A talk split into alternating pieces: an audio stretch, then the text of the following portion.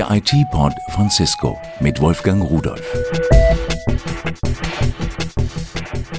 Hallo und herzlich willkommen zu unserem neuen IT-Pod. Heute geht es um Web Security und Enterprise 2.0. Das sind Schlagworte, die immer öfter zu hören sind und da steckt eine ganze Menge dahinter. Eine ganze Menge, die mit sozialen Netzwerken zu tun hat, die auch mit nun Kriminalität im Internet und mit der Angst davor zu tun hat. Inwieweit diese Ängste begründet sind, was man machen kann, das möchte ich ganz gern besprechen mit zwei Gästen, die ich am Telefon habe. Dazu begrüße ich als erstes Herrn Professor Dr. Arnold Picot. Er ist Vorstand am Institut für Information, Organisation und Management an der Fakultät der Betriebswirtschaft der Ludwig-Maximilians-Universität in München und Vorstandsvorsitzender des Münchner Kreises. Schönen guten Tag, Herr Professor. Hallo, Herr Rudolf. Und der zweite ist Johann Strauß, Head of Content Security Cisco Dach, aber das ist noch nicht alles, Herr Strauß. Sie haben noch weitere Aufgabenbereiche.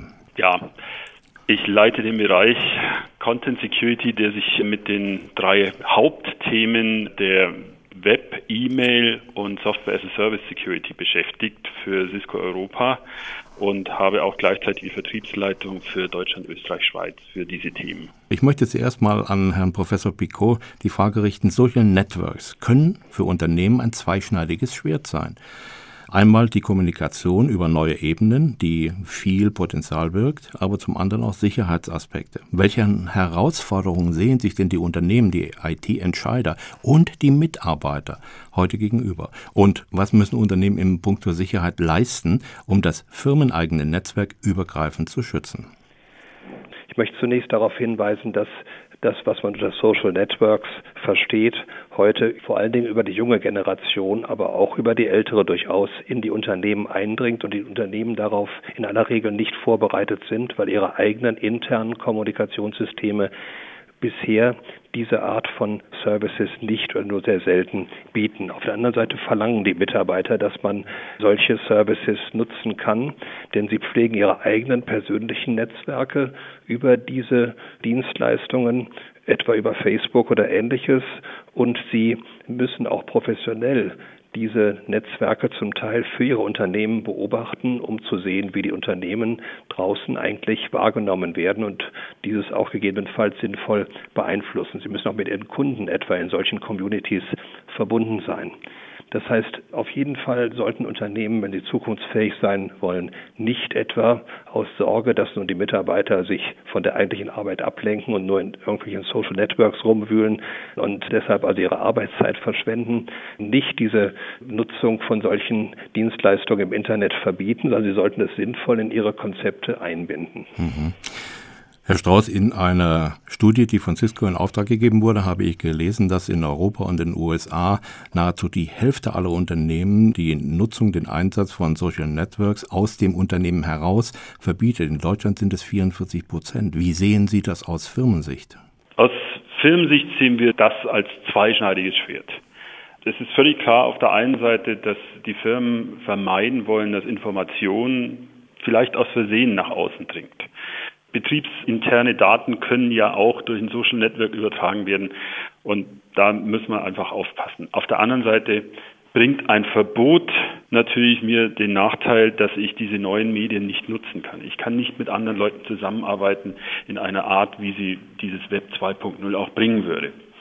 Das nächste ist das menschliche Problem. Jegliches Verbot wird in irgendeiner Form umgangen. Wir haben genügend Beispiele in der ganzen IT-Landschaft. Denken Sie an früher, als Wireless LANs aufkamen und die Leute Wireless LANs verbieten wollten, weil einfach zu viele Gefahren darin waren. Sie erschaffen sich damit dann eine zweite IT-Welt, in der die Leute diese Verbote einfach umgehen können. Das heißt, für uns wichtig als Cisco ist, wir setzen das ein, Social Media werden eingesetzt. Video ist einfach wesentlich effektiver als eine E-Mail. Das sind neue Medien, die benutzen wir auch. Das heißt, als Firma sind wir da komplett offen. Und wir haben einen ganz neuen Weg beschritten, wo wir sagen, wir verbieten diesen Mitarbeiter nicht, aber wir werden das Ganze kontextbasierend im Sicherheitskonzept berücksichtigen. Sie haben eben etwas angesprochen, was man eigentlich schon mit Mobile Business 2.0 umschreibt. Das ist ein ganz wichtiger Themenkomplex. Vor allen Dingen jetzt in der IT-Branche hat das ja einen rasanten Erfolg durch das iPhone bekommen. Das heißt, mhm. dieser Boom, der ist ja gar nicht mehr aufzuhalten. Herr Professor Bicot, was müssen Unternehmen denn hier beachten? Worauf müssen sie besonders aufpassen? Unternehmen werden, wie wir auch so schön sagen in unseren Ausbildungsprogrammen, sie werden grenzenlos. Das heißt also, der Standort, wo sich Unternehmen befinden, spielt fast keine Rolle mehr in vielen Fällen. Auch die Region, in der man arbeitet, spielt kaum eine Rolle. Und zum Teil reichen die Unternehmensprozesse auch in andere Unternehmen hinein, zu Lieferanten und zu Abnehmern. Und sie sind zum Teil durchgängig dorthin, ob mobil oder nicht mobil.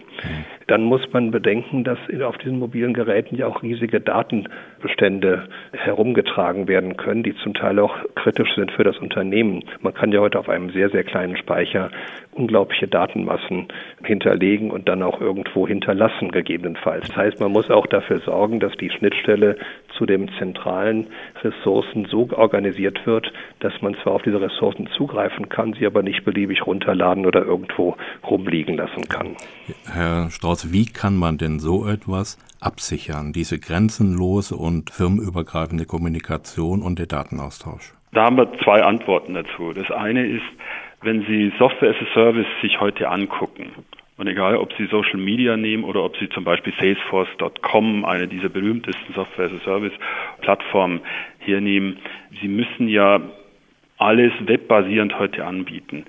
Wenn Sie frühere Sicherheitstechnologien angucken, dann hatten Sie einfach die Möglichkeit, FTP zuzulassen und HTTP nicht zuzulassen oder umgekehrt. Heute ist Ihr Webverkehr eigentlich das größte Loch in Ihrer Sicherheits Firewall und in ihrer Policy. Darum haben wir uns Gedanken gemacht, um uns ein bisschen davon zu lösen, dass es immer nur das Unternehmen intern und extern gibt. Das Wichtigste, wie Sie mit Geräten auf Unternehmensdaten zugreifen, wenn Sie nicht im Büro sitzen, ist ein Virtual Private Network, ein sogenanntes VPN. VPNs wurden bisher immer auf eine sehr manuelle Weise hergestellt. Das hatte den Nachteil, dass Sie dieses VPN auch ausschalten können.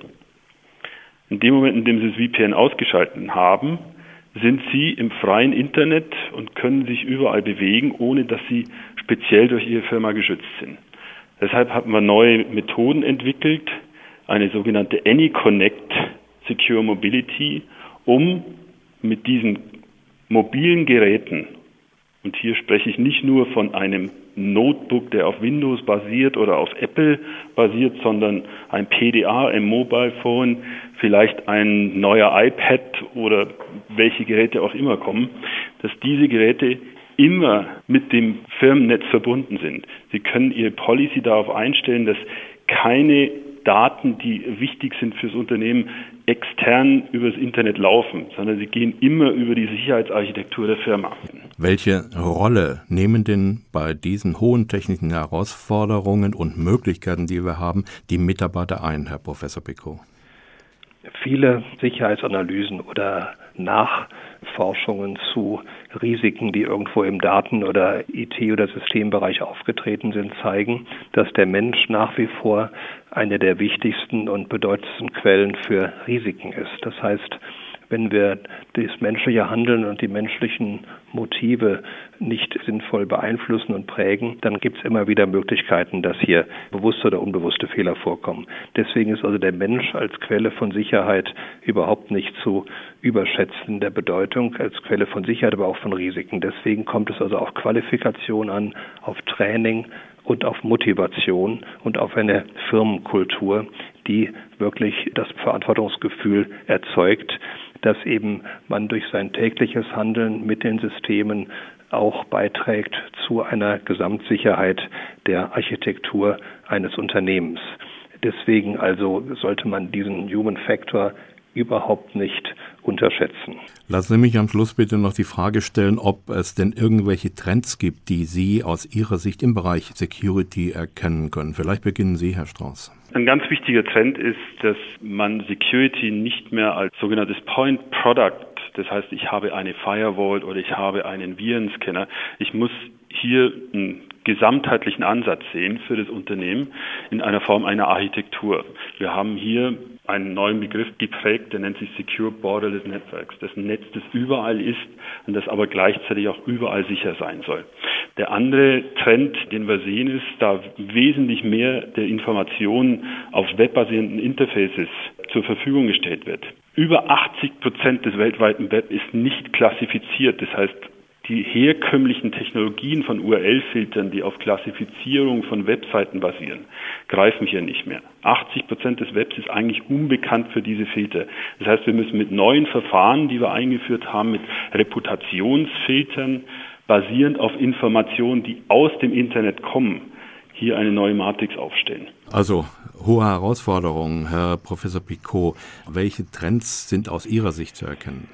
Ich glaube, ergänzend zu dem, was Herr Strauß gesagt hat, muss man darauf hinweisen, dass zunächst mal die Gesellschaft und der rechtliche Rahmen immer höhere Anforderungen an die Sicherheit stellen. Das gilt im Firmenbereich genauso wie in anderen Bereichen von Wirtschaft und Gesellschaft, sodass man sich auf diese Herausforderungen wirklich sehr intensiv auch mit eigenen Investitionen einstellen muss. Zum anderen ist die Selbstverantwortung des Einzelnen zu stärken. Man kann dieses Problem der Sicherheit nicht nur an Dritte abgeben. Dritte müssen einem da auch bei helfen, aber man muss auch selbst eine gewisse Grundqualifikation und Grundverantwortung mit übernehmen.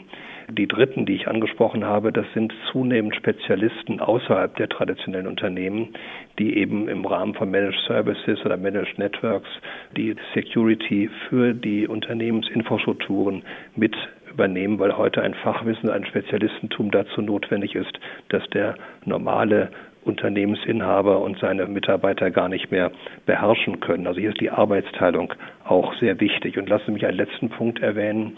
Die Unternehmensarchitekturen sollten so ausgelegt sein, dass jemand sein eigenes Gerät mitbringen kann, dann aber, sobald er sich einschaltet, eben so in das System eingeklinkt wird, dass er mit seinen eigenen Daten und Programmen nicht das Unternehmensnetz infizieren kann, andererseits aber zugreifen kann in einem für seine Arbeit notwendigen Ausmaß, sodass man nicht dauernd diesen Unterschied zwischen Fremd- und Eigengerät machen muss, denn die Menschen sind nicht dazu bereit, dauernd zwischen den verschiedensten Geräten zu wechseln. Eine ganze Menge, was Sie da an Informationen gegeben haben, meine Herren. Ganz herzlichen Dank dafür, dass Sie uns diese ganzen Fragen beantwortet haben und dass Sie eigentlich noch wesentlich mehr gesagt haben, nämlich, dass wir nicht nur Hard- und Software brauchen, dass wir auch eine große Beratungsintensität haben werden und vor allen Dingen eine persönliche Verantwortung von jedem, der damit zu tun hat. Einen schönen Tag wünsche ich Ihnen beiden. Vielen Dank auch an Sie zurück. Vielen Dank, den wünsche ich Ihnen ebenfalls. Dankeschön und von Ihnen, liebe Zuhörer, verabschiede ich mich ganz herzlich und tschüss. Das war der IT-Port von Cisco mit Wolfgang Rudolf. Hergestellt von der Voxmundi Medienanstalt Köln 2010.